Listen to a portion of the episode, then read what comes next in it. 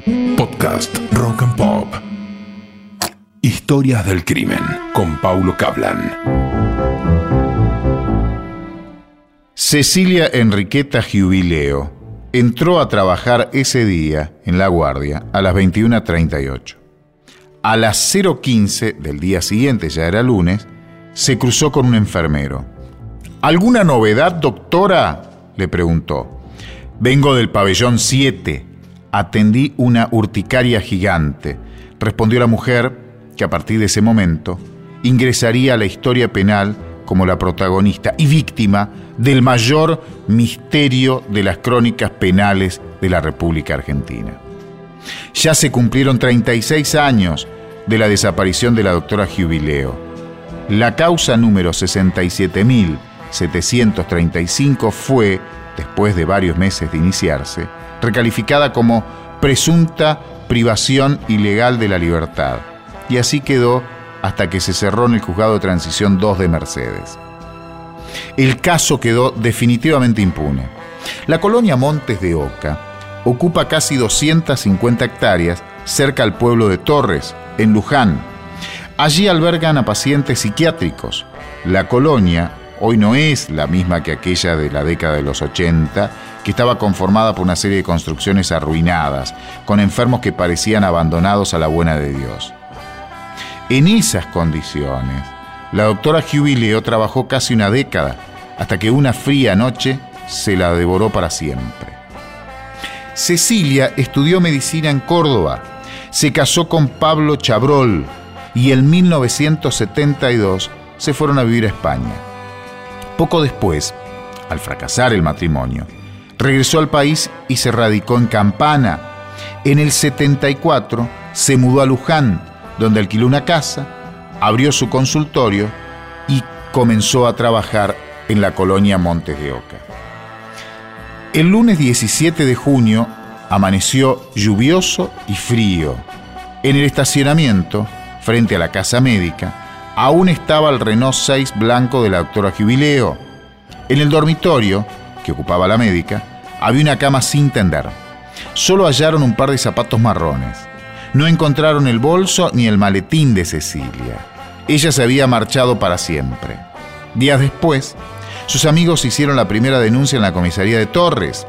Calificaron el hecho como búsqueda de paradero y lo primero que se analizó fue una presunta desaparición voluntaria de la médica. Se perdieron días vitales para la investigación. Después, otra denuncia con mayores detalles radicaría la propia madre de la doctora Jubilea.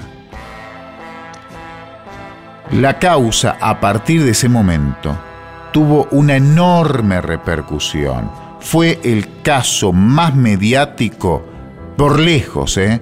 de la década del 80. Con el transcurrir de los meses, se hicieron búsquedas en distintos lugares. Se concentraron en rastrillar las 234 hectáreas de la colonia, pero nunca se pudo drenar una laguna de 20 hectáreas en el mismo predio. Muchos, incluso hasta hoy, creen que la respuesta al misterio podría estar oculta en esa ciénaga. Pero si lo anterior fuese cierto, ¿cuál fue el móvil y quiénes fueron los autores? Una vez más, el enigma no tiene solución. Cuando se disipó la disparatada pista de una posible fuga, donde se analizaron con un sesgo increíblemente machista hasta el cansancio todos los detalles de la vida privada de la mujer, las hipótesis se encaminaron a hurgar en los posibles conflictos surgidos en su tarea profesional dentro del hospital. Y apareció una realidad que conmovió al país, desde fraudes al Estado con compras inexistentes, hasta el fantasma del tráfico de órganos, de pacientes, que en el 85% de los casos jamás habían recibido visitas de familiares. En ninguna de estas hipótesis figuraba a claro como sospechosa Jubileo, sí se encontraron eh, descontroles en la administración del instituto. Había una combinación de negligencias, complicidades y corrupción. En un rápido análisis de las cuentas se determinó que el Estado había pagado 25.000 sábanas para la colonia y habían entrado 100.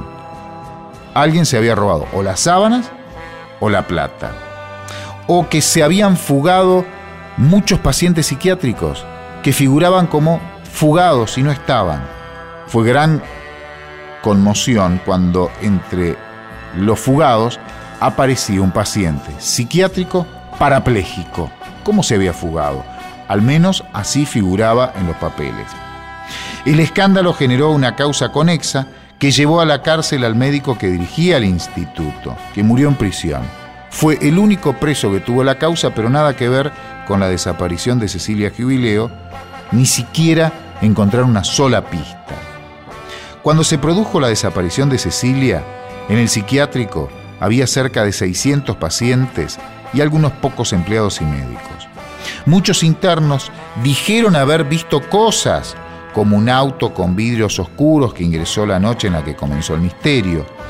Pero había un problema que era insalvable para los investigadores. Esos testimonios no eran válidos por ser precisamente enfermos mentales. Toda una paradoja. Los que podían hablar y declarar no sabían nada. Enfermeros, custodios, allegados. Y los que quizás sabían algo no podían contarlo, no era válida la declaración. Así fue la causa Jubileo. La causa por la misteriosa desaparición tuvo un último capítulo en 1995, cuando una década después hallaron restos de una mujer en cercanías de la ciudad de Colón, en la provincia de Buenos Aires. Pero esa pista también condujo a otra decepción. El expediente sumó 14 cuerpos llenos de relatos escalofriantes que no llegaron a ningún lado. Finalmente, un juez de transición de Mercedes, hace ya muchos años, cerró definitivamente la causa.